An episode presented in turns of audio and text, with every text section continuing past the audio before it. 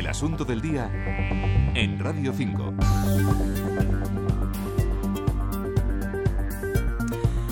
Once y siete minutos, 17 minutos en la comunidad canaria. Miramos un día más hacia el Sahel. Ya saben que Radio Nacional de España está desarrollando una información especial sobre la zona.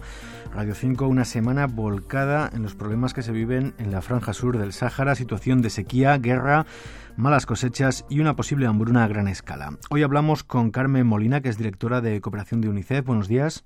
Hola, buenos días. Lo primero, eh, ¿nos puede hacer una, una, una, foto sobre lo que está pasando en este momento en el Sahel y sobre lo que puede pasar en los próximos meses si no se le pone remedio?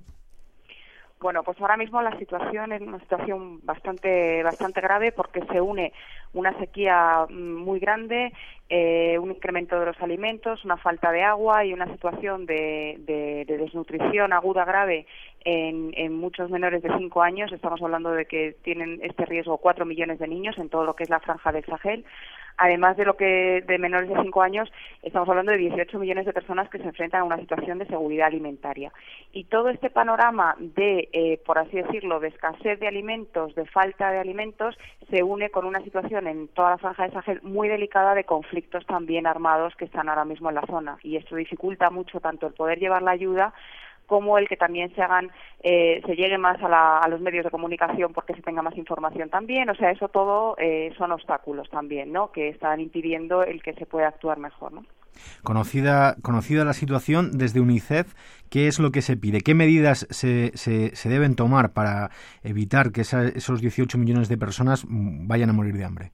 Bueno, pues ahora lo más urgente eh, y lo más inmediato es llevar, sobre todo, agua y alimentos a, toda esta población, aparte de, bueno, pues también de medicamentos, porque estamos hablando fundamentalmente de ocho países, pero en varios de ellos ya también se están dando brotes de cólera, de sarampión, se está, a, o sea, a la situación, claro, a, a que hay una situación de sequía, de falta de agua, pues se están provocando otro tipo de enfermedades también y entonces, bueno, es fundamental también poder llevar medicamentos. El tema de desnutrición no es un tema aislado que solamente podemos decir con la medicación, o sea, con los alimentos se, se, se soluciona, porque bueno, cuando la desnutrición es aguda y es grave, pues es, es ya es, es, tienes que llevar medicinas, eso se, se trata con medicinas, con medicamento, entonces es otro tipo de tratamiento más allá de solamente lo que podemos imaginar como los alimentos más eh, pues los normales, los que los regulares entonces también el agua es fundamental porque, por ejemplo, por las diarreas se van muchísimas de los nutrientes y, y, agudizan muchísimo más los casos de desnutrición. Entonces también el acceso a agua potable es fundamental.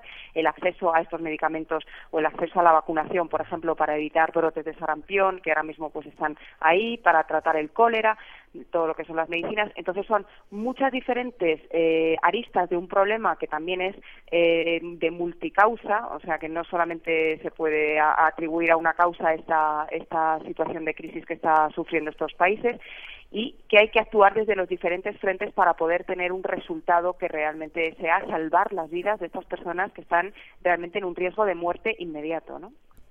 Carmen, temen que de la crisis económica que está afectando al mundo occidental afecte a la solidaridad a la hora de bueno intentar poner remedio a lo que puede pasar en el Sahel sin ninguna duda. O sea, el, lo que nosotros podemos aportar desde los países en vías, o sea, los países desarrollados a todos estos países que son infinitamente más pobres es fundamental para poder llevar estas medicinas, estos alimentos, esta, este agua potable que estamos necesitando y poder trabajar también allí. Entonces, y, y, el personal humanitario, obviamente, y todo lo que se necesite. Eso son recursos que necesitamos.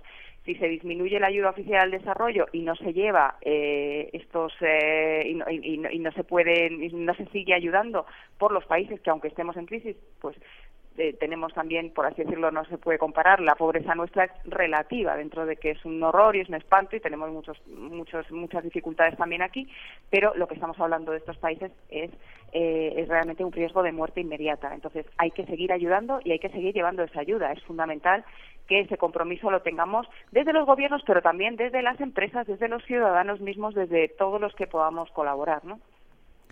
Eh, cuando hablamos del Sahel, de la franja sur de, del Sáhara, hablamos de una zona muy extensa que va desde, desde Mauritania hasta, hasta el Sudán, aunque bueno, creo que el Sudán lo, lo han, lo han sacado de, este, de, de esta zona en, en alerta. Eh, son varios países, una zona extensa, como decimos, y las infraestructuras estatales no son demasiado buenas, ¿no? No, además tenemos que, bueno, pues, estamos hablando de países que serían Mauritania, Mali, Níger, Chad, Burkina Faso, Nigeria, Camerún, eh, Senegal y Gambia.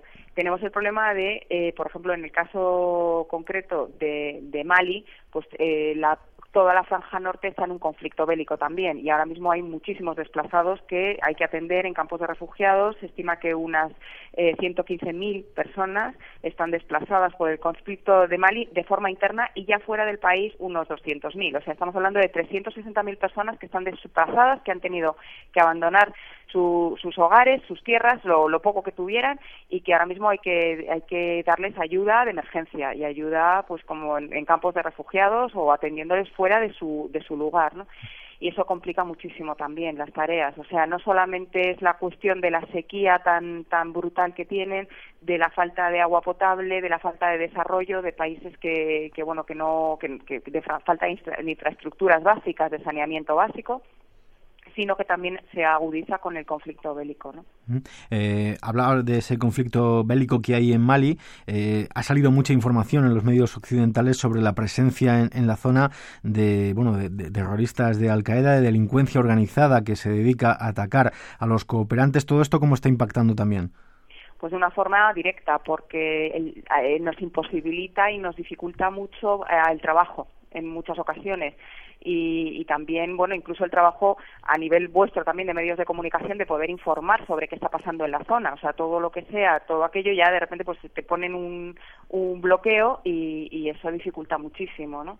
Es, eh, es así, también pasó en Somalia, entonces, bueno, claro, siempre que haya además un conflicto eh, bélico en, en, la zona, pues se dificulta muchísimo también porque los mismos eh, trabajadores que están allí dando su ayuda humanitaria, pues tienes que tener ciertas garantías de que no les vaya a pasar nada, ¿no? Y, y de que no vayan a resultar muertos. Entonces también hay que hay que cuidar todo eso y se dificulta muchísimo, se agrava mucho. Ya para terminar, Carmen, y, le pido le pido brevedad, eh, ¿cómo es la colaboración con los gobiernos de, de los países que están implicados en esto?